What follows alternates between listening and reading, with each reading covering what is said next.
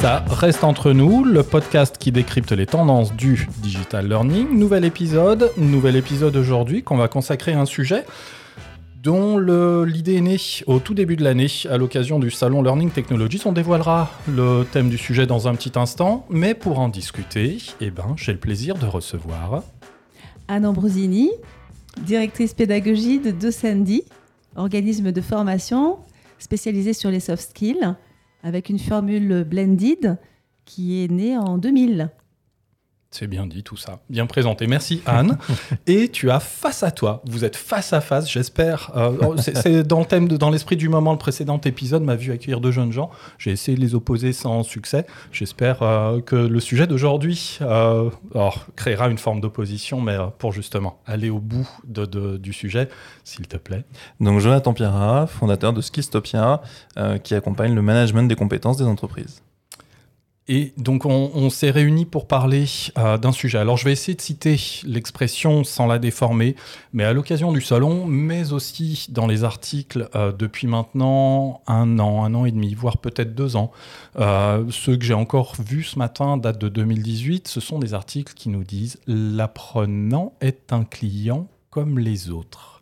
Alors les deux mots dans la même phrase, moi ça me pose quelques petites questions. Ça me, ça m'interpelle. Je ne sais pas vous euh, comment vous manipuleriez cette phrase, ce que vous mettriez derrière, peut-être comme ça à chaud, euh, sans, sans, rentrer dans le détail. Mais qu'est-ce que qu'est-ce que ça évoque, par exemple, Anne, pour toi? Alors ça évoque une ambivalence importante, c'est-à-dire que si on considère l'expérience apprenant, donc euh, ce qu'on veut faire vivre à quelqu'un qui apprend pour développer des compétences, pour les utiliser dans son métier, dans son, dans son travail, et aller vers la performance, euh, j'ai envie de dire oui, c'est un client comme les autres, il faut lui faire vivre une belle expérience apprenante qui va être efficace, ou efficiente même. Maintenant, je dirais surtout non. donc je, dévoile mon jeu tout de suite, c'est que euh, l'apprenant, c'est pas du tout, mais vraiment pas du tout, selon moi, un client comme les autres, parce que euh, c'est quelqu'un qui va co-construire le livrable. Donc l'apprentissage ne se fait que s'il est partie prenante, qui va être producteur de cela, dans un chemin qu'on lui a plus ou moins euh, proposé, etc., ou qui va se faire tout seul. Et du coup, euh, j'ai envie, si tu me demandais de pencher oui ou non, je dirais non, pas du tout. C'est un producteur de son apprentissage, donc pas du tout un client comme les autres, parce que j'ai pas trouvé d'autres produits ou services où le client coproduit à ce point-là. Bon, eh ben alors euh, non, l'apprenant n'est pas un client comme les autres. Pourquoi alors est-ce qu'on utilise cette expression, euh, Jonathan? Est-ce que, comme ça, hein, même sans rentrer dans, dans, trop de détails, mais ça viendrait d'où? Qu'est-ce qu'on invoque? Qu'est-ce qu'on convoque quand on dit ça? Il y a peut-être deux choses euh, auxquelles on peut penser quand on parle d'apprenant client. si on pense lean management, on va se dire, OK, c'est un client qui doit être au cœur de nos préoccupations.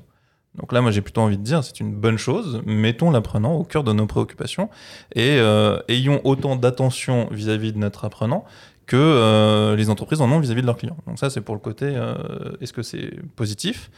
Donc moi, je pense que oui, c'est positif si on y pense comme, comme un client et si on met vraiment au centre de, de notre projet.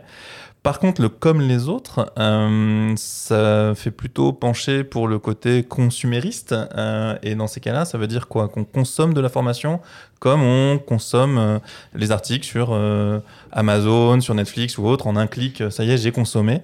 Euh, et là, ça me dérange un peu plus pour les mêmes propos que, que Anne, où oui, le, on, on, ne peut pas apprendre en un clic. C'est pas le sujet en fait. pour apprendre, il faut qu'il y ait une vraie démarche personnelle, alors qu'on peut acheter en un clic. Et d'ailleurs, souvent, on peut se dire mince, pourquoi j'ai acheté ça? J'en avais pas vraiment besoin. L'apprentissage doit découler d'un besoin. Donc être un client, oui, si c'est au cœur des préoccupations. Le comme les autres pour cette dimension consumériste me dérange énormément. Bon, bah, on a répondu à la question. Alors, 4, minutes 40, on peut, on peut plier.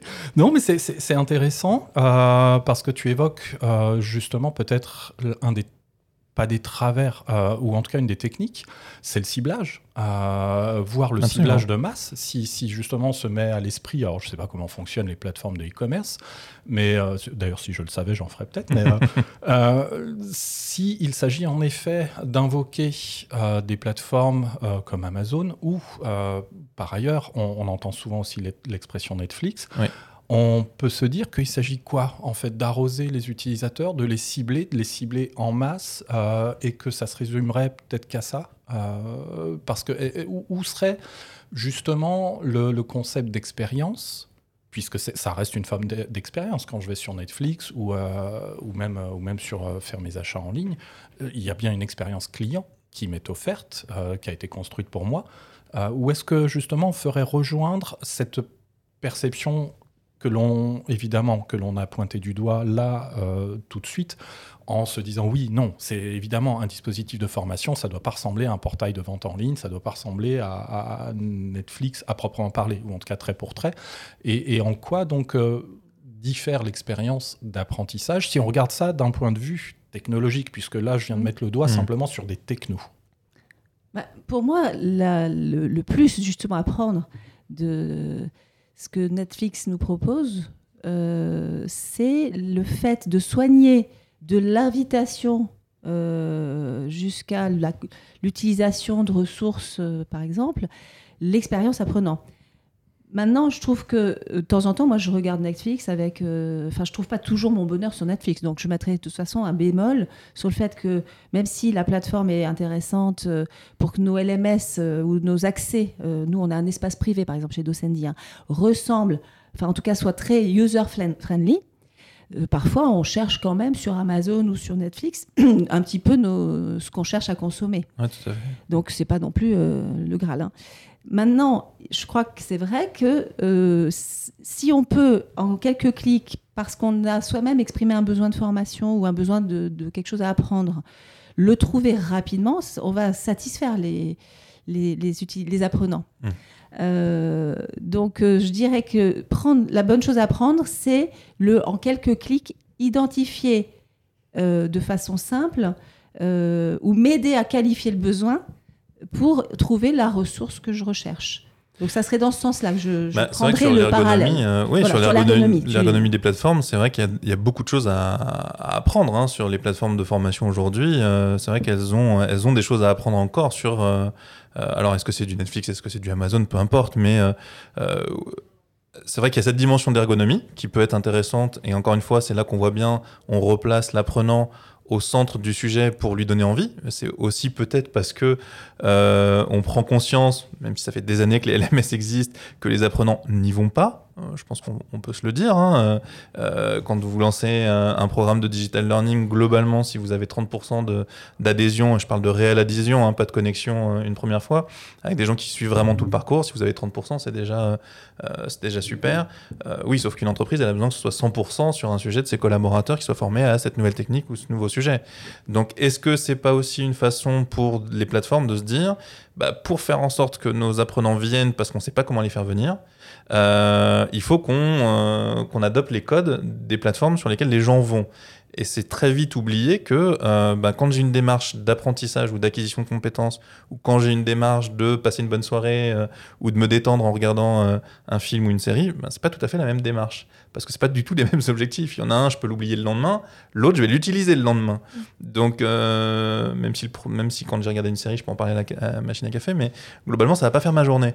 Et je pense qu'il y, a- vraiment un sujet ici qui peut être intéressant de se dire, euh, quand on acquiert une compétence, quand on a besoin d'acquérir une compétence, la première chose, c'est quel est le besoin Quel est le besoin de l'apprenant, certes, mais surtout quel est le besoin de l'entreprise et de son manager Donc, si on met à disposition tout un tas de contenus, qu'est-ce qui se passe sur Netflix? Et t'en parlais, Anne, à l'instant, c'est que des fois, on on sait pas quoi choisir. Et pourquoi on sait pas quoi choisir? Bah, Parce qu'il y a trop de choix. Trop de choix, alors certes un peu ciblés, hein, ils ont des algorithmes, etc., qui, qui nous mettent ça en avant, c'est très bien, mais globalement, que je choisisse euh, la série A ou la série B, Netflix s'en fiche complètement. Moi aussi, au fond, euh, puisque ce que je veux, c'est juste passer ma soirée. En fait, je veux occuper ma soirée à regarder quelque chose. Quand j'ai besoin d'apprendre, ben, l'entreprise, déjà, elle va me dire Pardon, mais moi, je préfère que tu apprennes tel sujet que tel autre, que tu améliores telle compétence plutôt que telle autre, parce que celle-là, j'en ai vraiment besoin pour que tu sois meilleur sur le terrain. Donc, c'est vrai que euh, comparer l'apprenant à un consommateur type Netflix ou Amazon, là, on arrive à quelque chose qui, devient dérangeant, qui est vraiment, euh, je vais vous mettre à disposition des projets pour vous améliorer. Ok, mais il est où le sens de l'entreprise? Euh, Il est où l'objectif de performance? Parce que une entreprise, elle doit vivre, hein, donc euh, forcément, elle doit performer. Et donc, c'est là où on peut, je, pense, hein, troubler un peu le- les messages. On est dans une combinaison hein, de cela euh, pour certains enfin, euh, produits ou programmes que je connais, euh, où on combine déjà finalement le- la qualification du besoin en amont et comme tu dis l'entreprise qui a fait un plan de développement des compétences et qui Mhm. va inscrire des participants à telle ou telle session de formation. Et euh, juste un petit, euh, tu parlais de taux là de, Oui. de complétion. Euh, dans la formule blended de Docendi que je connais du coup bien, on a 85% de taux de complétion pour l'amont qu'on appelle l'e-start. Alors pourquoi? Parce qu'on n'est pas 100% digital. Donc euh, un en amont. Il y a eu une qualification du besoin, donc la personne, en fait, elle a été invitée à une formation. Mm. Et deux, on a en interne des personnes qui, si elles voient que tu t'es pas connecté euh, pour faire l'amont de la formation, On va faire le relais. on va euh, te relancer euh, et te dire, bah, au fait, tu vas aller en formation à telle date, oublie pas de faire ça. Donc, du coup, le, le- on n'est pas 100% dans le, le fait de se faire choisir par l'apprenant Oui. tout seul. Et je voulais rebondir aussi sur euh, euh, l'aspect euh, client comme les autres euh, par rapport à ce choix et cette qualification du besoin. C'est qu'en fait, ce qu'on voit quand même encore beaucoup dans le monde de la formation, c'est que l'apprenant, c'est là où c'est pas un client comme les autres, c'est que c'est pas lui qui paye la plupart du temps Déjà. et c'est pas lui qui parfois choisit. Quand Ouais, tu dis ouais. euh, l'entreprise dans un souhait de performance va dire et parfois même c'est pire que ça, c'est qu'il a choisi A et il va aller en formation B. Oui, tout à fait. ouais. Ça peut arriver, ça on en trouve encore arriver. un peu malheureusement dans les salles. Donc du coup, euh, là, il peut avoir une demande qui a rien à voir avec le Ce qui est proposé. qui est proposé. Donc ça fait. va créer euh, une difficulté. Et mais si c'est pas lui qui paye en euros, c'est lui qui donne de son temps. Donc il y a une forme quand même de client euh, qui, si il n'est pas au bon endroit, au bon moment, sur la bonne formation, ça va se perdu. sentir. Et c'est un client comme les autres, parce que ça, ça va se sentir dans la satisfaction au moment où on fait son évaluation, parce que c'est pour le coup la formation a peut-être une longue- longueur d'avance sur les clients comme les autres qui donnent sans, systématiquement et immédiatement leur avis sur le produit, même si maintenant toutes les plateformes euh, Ouais. te proposent de mettre des étoiles et tout ça. Et en fait, c'est un ambassadeur, qu'il est payé ou pas, etc., Hmm. de, euh, De la formation. formation. Dans le référencement, là, euh, je sors d'un- d'un- de chez un client, c'est, ils vont faire des tests, en fait. Ils vont envoyer en formation inter un certain nombre de salariés pour voir si notre formule pédago plaît, etc. Donc, c'est euh, mieux qu'un client, un ambassadeur. Oui. Enfin, ça fait Ce- partie ce du que les entreprises client. cherchent à faire avec leurs clients d'ailleurs. Hein, ils veulent en faire des ambassadeurs. Après, c'est vrai que sur le sujet de la satisfaction, moi, ça m'a toujours interpellé.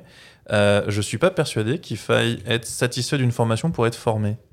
Euh, et je suis pas persuadé non plus que les formations dont on est le plus satisfait sont les plus, euh, les plus complètes, dans le sens où est-ce que c'est celles qui forment le mieux. Euh, il arrive, et sur, l'apprentissage, on, l'a vu, il y a des apprentissages qui font mal. Il y a certains apprentissages où on doit désapprendre avant de réapprendre, et donc euh, se rendre compte que euh, on était dans le faux euh, pour partie euh, auparavant. Et donc c'est vrai que le sujet de la satisfaction, j'ai toujours été assez mal à l'aise sur la satisfaction pour la, pour la formation. Euh, c'est vrai que dans mes expériences précédentes, c'est quelque chose qui revenait souvent. il faut que les gens soient satisfaits, il faut qu'ils soient satisfaits. Bah oui, mais si on a un bon formateur qui est très gentil, qui peut nous satisfaire toute la journée, si on n'a rien appris à la fin, surtout qu'en général, bon, il y a des satisfactions à, chaud, à tiède, à froid, peu importe, mais souvent la satisfaction, elle tient plus sur le moment passé. Et là, on rejoint le, cons- le consommateur, le client, euh, plus que sur euh, le résultat attendu. Est-ce que concrètement, je suis plus compétent? Et donc, est-ce que je suis satisfait d'être plus compétent? Et donc, je, trouve que les questions de satisfaction, bon, on dérive un peu sur le sujet, mais, mais c'est vrai que les sujets de satisfaction, euh, mais qui font partie aussi hein, du monde qu'on a aujourd'hui de, de tout noter, parce que ça se fait, il faut tout noter, il faut tout mettre sur, euh, sur une échelle de Likert, donc vite, vite, vite, entre 1 et 5, euh, allez hop, je, je- je mets des étoiles. Donc en ça, oui, le monde de la formation était précurseur, parce que très rapidement, on a demandé la satisfaction, mais je sais pas ce qu'elle signifie en fait, cette, cette Alors, si satisfaction. on est sur les 5 étoiles, ça signifie un ressenti global. Donc effectivement, moi je te suis complètement. Je peux être super euh, avec un magnifique ressenti, puis euh, le lendemain ou le soir me dire euh, oh là là, qu'est-ce que je vais faire de ça, ou qu'est-ce que je vais pas faire de ça. Si on questionne un peu plus finement, on peut demander quels sont les engagements qu'on prend, quelles sont les choses qu'on va pouvoir tout de suite appliquer. Et, et dans ce sens-là, je reviens à mon point de départ qui est je vais, euh, il ne faut pas se tromper entre faire évaluer la satisfaction sur un certain nombre de critères et faire évaluer la capacité, le fait qu'on a pu produire un apprentissage pendant euh, le parcours hein, ou le mhm. temps de formation et euh, que cette production, j'en ai été tellement co-responsable et co-concepteur que j'ai déjà fait bah, le chemin. Le chemin. Euh, pendant le temps d'apprentissage. Et puis après, bah, effectivement, le retour dans la situation de travail va permettre de consolider ça. Et pour ça, moi, j'aime beaucoup le modèle de Marcel Lebrun, le modèle IMAIP, pour construire du, du, blended learning. Je l'aime pour le P de production, en mhm. fait, parce que justement, il invite euh, donc euh, Marcel Lebrun hein, de l'Université de Louvain, à euh, construire le blended et à surtout pas faire venir en présentiel, par exemple, ou dans un amphi, des gens pour, faire pour qu'ils fassent des choses qu'ils pourraient faire sans se déplacer et bah, via de rendre à chaque modalité son intérêt. Et le P de production, c'est, pour moi, il est, c'est, celui-là qui m'a animé quand tu nous as proposé ce sujet de, de l'apprenant comme, comme les autres. C'est celui pour lequel je trouve que déjà, ce P, je le, je le relierai aussi avec le présentiel et la pépite euh, de, ce présentiel qui se réduit euh, dans des environnements de digital learning très, où on pourrait passer au 100% digital. Et particulièrement sur mon domaine qui sont les soft skills, parce que je, mmh. considère que le feedback, la relation euh, vécue dans des moments de mise en situation fort va être assez aidante. Et c'est un peu compliqué parfois de le faire à distance ou, ou via une plateforme. Et donc, du coup, c'est dans ce sens-là que je trouve qu'effectivement, c'est vraiment pas un client comme les autres, parce qu'il peut pas être en posture consumériste. Euh, j'attends que ça qu'on m'abreuve et, euh, et je fais rien. Bah, il est partie prenante. De toute il façon, faut absolument qu'il Il faut qu'il soit acteur. Il faut qu'il soit acteur de, sa formation, de son apprentissage. Euh, et c'est vrai que par rapport à la situation, moi, quelque chose que j'avais mis en place dans mon entreprise précédente, c'était que euh, les managers, les managers intervenaient euh, en amont de la formation pour donner leurs critères d'évaluation, pour dire je serai moi satisfait de la formation de mon collaborateur s'il arrive, il est à cet état-là, l'état des lieux, s'il arrive à ce niveau-là sur un, sujet très précis, s'il arrive à faire ça qu'il ne fait pas aujourd'hui, alors je serai satisfait. Et là, je trouve qu'on a quelque chose d'un peu plus concret, précis, pour dire, auquel collaborateur, euh, il y a des enjeux derrière aussi. Euh, et c'est là où euh, on se détache encore du client. C'est que quand j'achète quelque chose, il n'y a pas d'enjeu. Je peux me faire taper sur les, doigts par ma femme parce que j'ai dépensé un peu trop d'argent peut-être, mais ou j'ai consommé quelque chose qu'il fallait pas consommer. Mais le, collaborateur qui se forme et qui se forme pas bien ou qui, a mal choisi, il, il, y a d'autres enjeux derrière. Il y a ces enjeux de performance dans son métier. Il y a aussi des enjeux de carrière. C'est-à-dire, oui, c'est un collaborateur qui choisit toujours les mêmes choses ou qui ne va jamais sur la plateforme.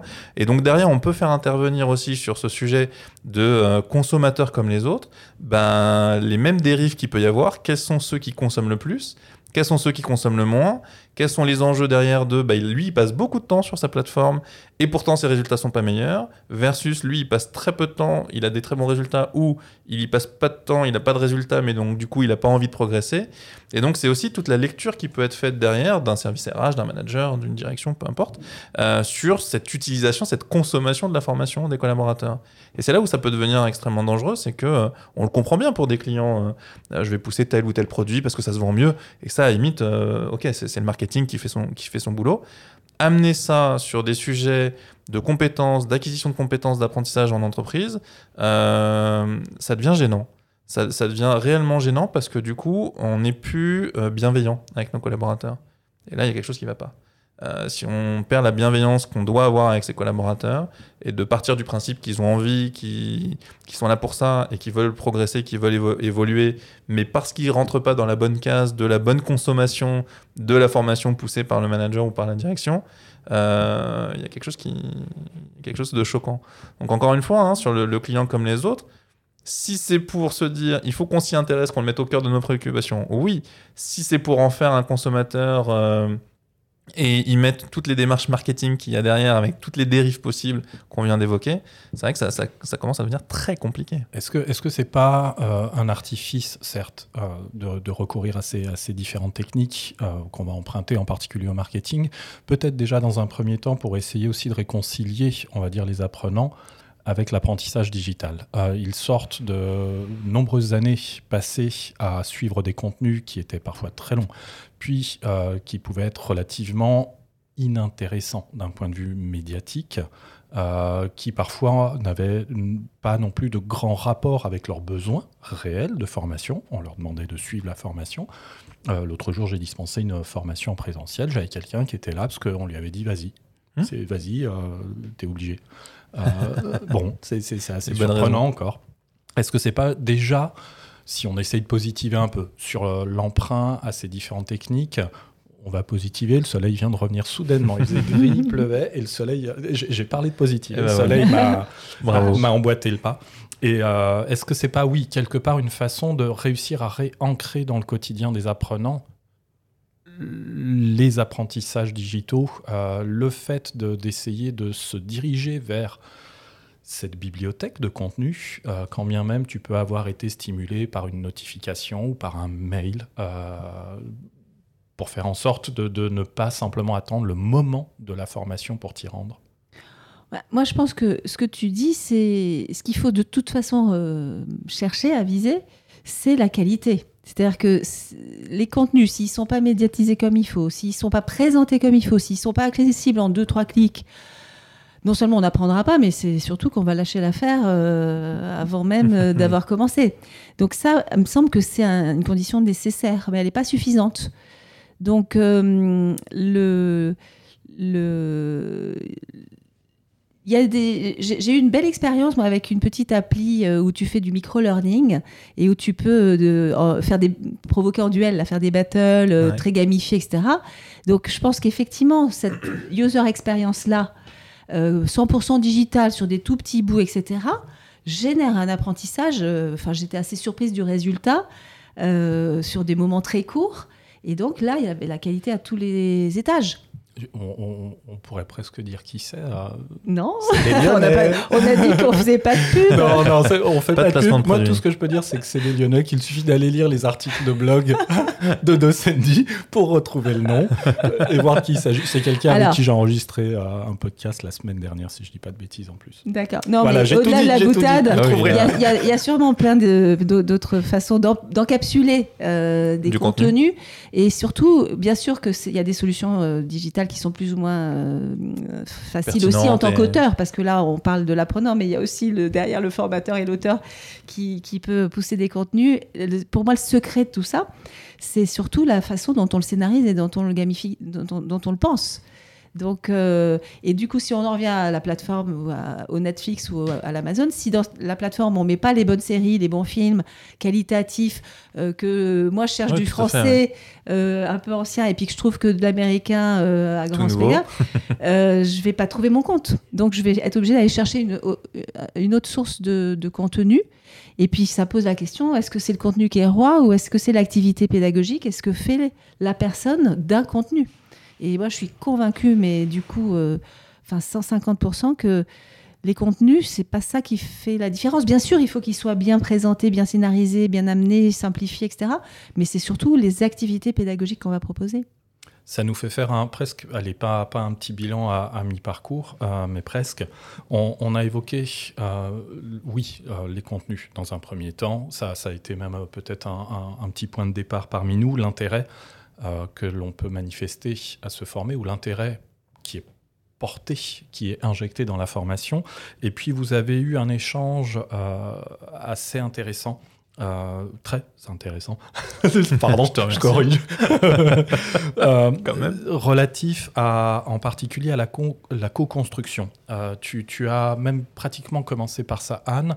Euh, Jonathan, toi, tu as élargi, pas la définition, mais tu, tu as élargi justement aussi l'acception à, à l'intégration des équipes managériales qui peuvent être impliquées. Qu'est-ce que, si, si on, on essaye de s'arrêter un instant sur cette expression co-construire, en particulier avec l'apprenant, puisque c'est de lui dont on parle, évidemment, parlons aussi des, personnes qui peuvent venir nourrir cette co-construction.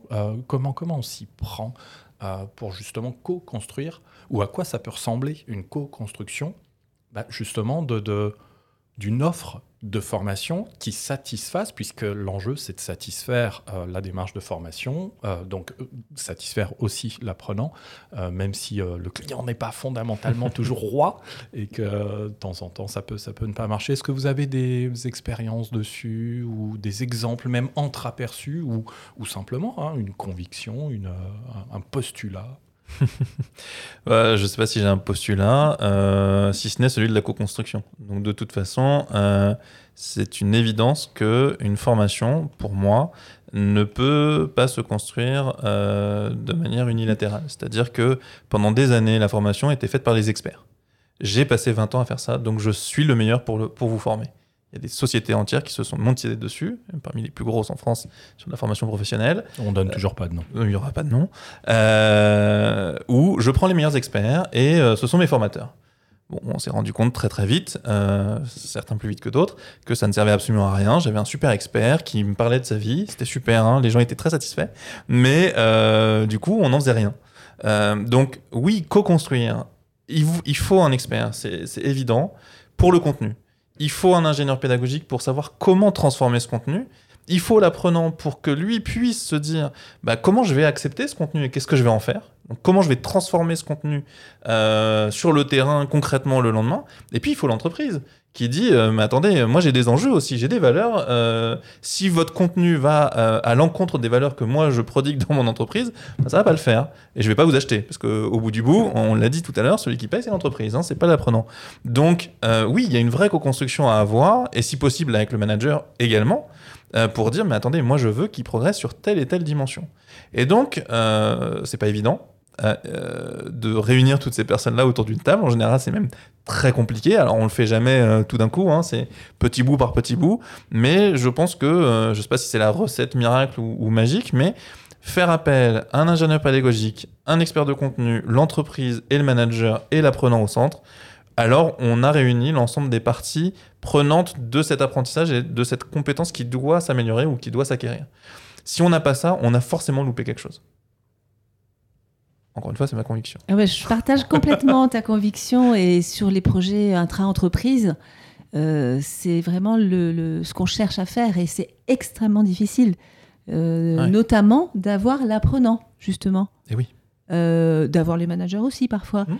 Donc parfois on se contente, et c'est pas péjoratif, hein, mais de la voix, enfin la, voix de l'apprenant, on l'a via bah, d'autres personnes, hein, des services RH par exemple. Voilà en général. Et donc, quand on dit, mais j'aimerais bien les questionner, euh, les, les, futurs éventuellement, euh, éventuels participants, et euh, puis leurs managers, on se heurte encore à beaucoup, beaucoup de, bah, de, freins, enfin, de difficultés.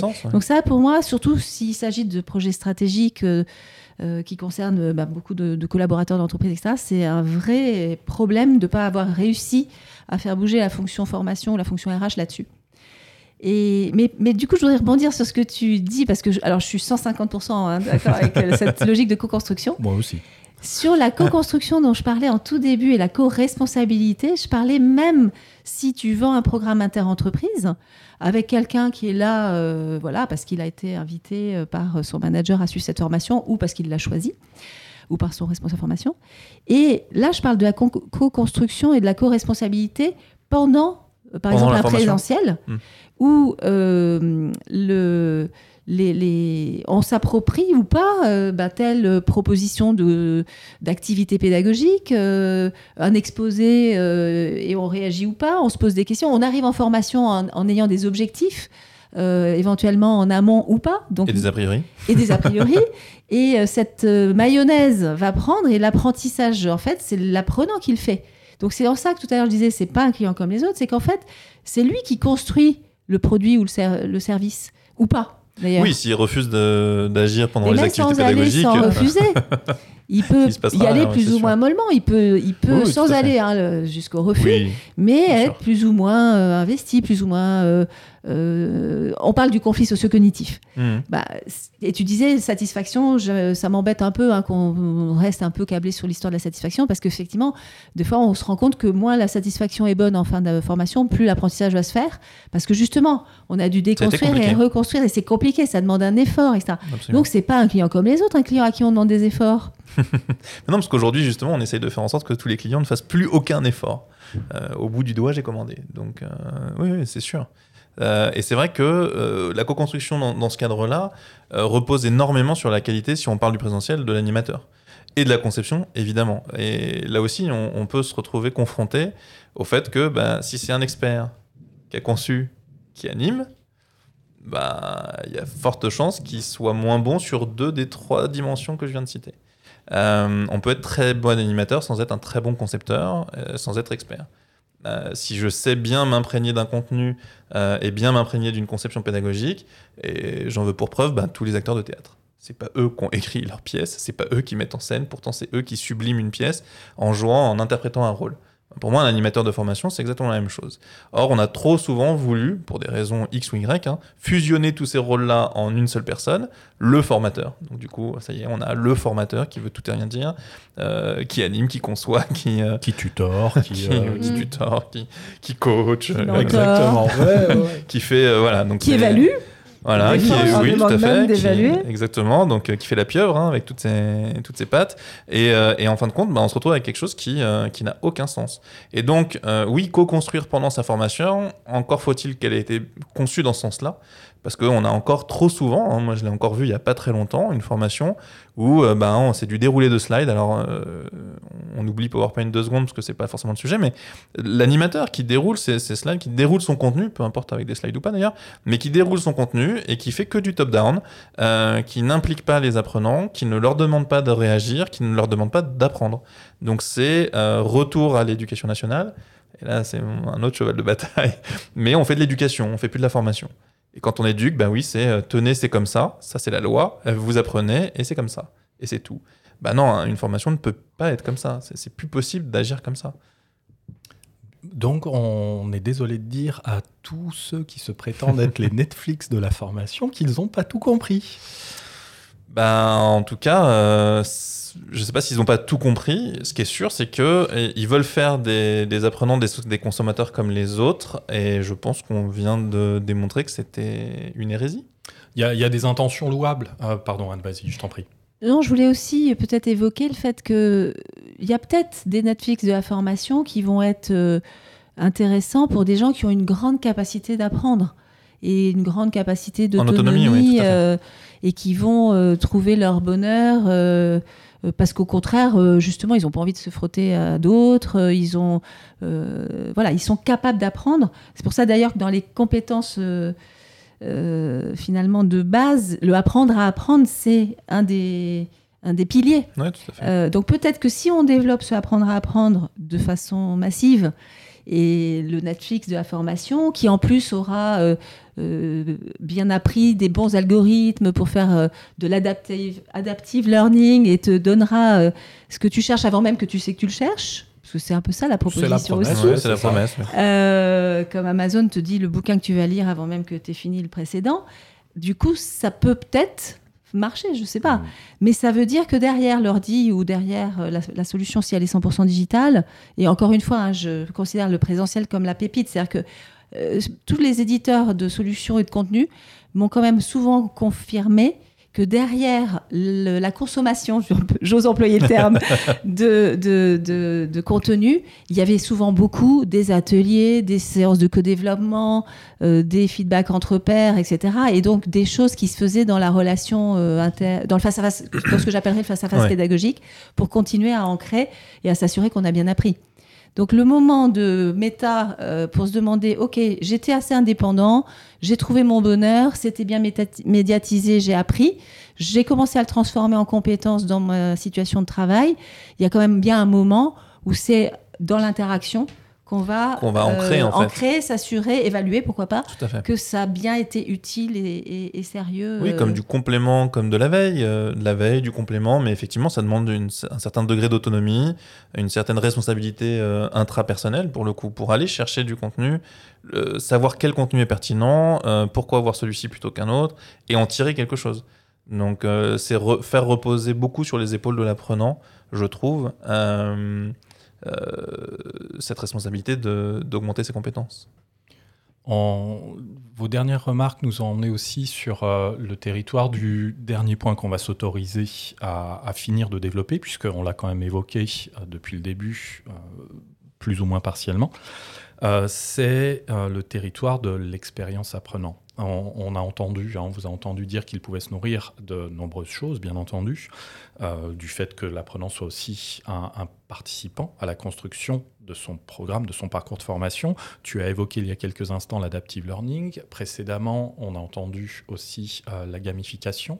Est-ce que ça fait partie des seuls ingrédients? Est-ce que la place de l'apprenant euh, ne peut se situer, par exemple, euh, j'essaie de vous emmener sur un territoire que, sur lequel je, me sens après très confortablement installé. Non, mais c'est- un sujet que je trouve assez intéressant. On a évoqué la position de l'apprenant comme étant à consulter pour la construction de son parcours. Mais une fois que celui-ci est lancé, c'est quoi la place de l'apprenant? Est-ce que ça reste justement un consommateur, quelqu'un qui reçoit ou qui va avoir euh, différentes interactions suite à des stimulations. La gamification peut euh, justement faciliter ça. Est-ce que, c'est, euh, est-ce que la formation est construite après, justement, on va dire la phase de co-construction? Est-ce que finalement le parcours ne se construit pas perpétuellement? Est-ce qu'on peut envisager un système, justement, qui D'amélioration un peu continue comme ça? Plus ou moins, ou en tout cas dans lequel justement l'apprenant est un vrai participant euh, parmi les autres participants, parce que c'est pas un apprenant, c'est un collectif, ce sont des, populations apprenantes qui sont présentes dans, une plateforme. Ça nous emmène très légèrement, bah, justement, euh, là aussi, vers, des interactions qu'on peut rencontrer sur les plateformes dont on ne donne plus le nom parce que ça nous intéresse plus, mais justement vers peut-être euh, l'ajout aussi de- de- d'interactions sociales qui manque quand même cruellement dans la formation digitale. Apprendre, c'est apprendre ensemble. Bah, dans la formation digitale, euh, c'est pas toujours le cas et c'est même rarement le cas.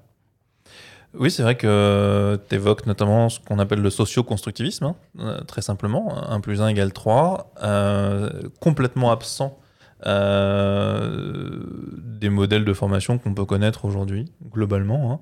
Euh, alors on commence à essayer de mettre un peu du social learning, en tout cas les plateformes commencent à essayer de le, euh, de le mettre en avant. On peut faire du social learning, oui, sauf que en fait ça dépend toujours de la même chose. Elle est où la conception?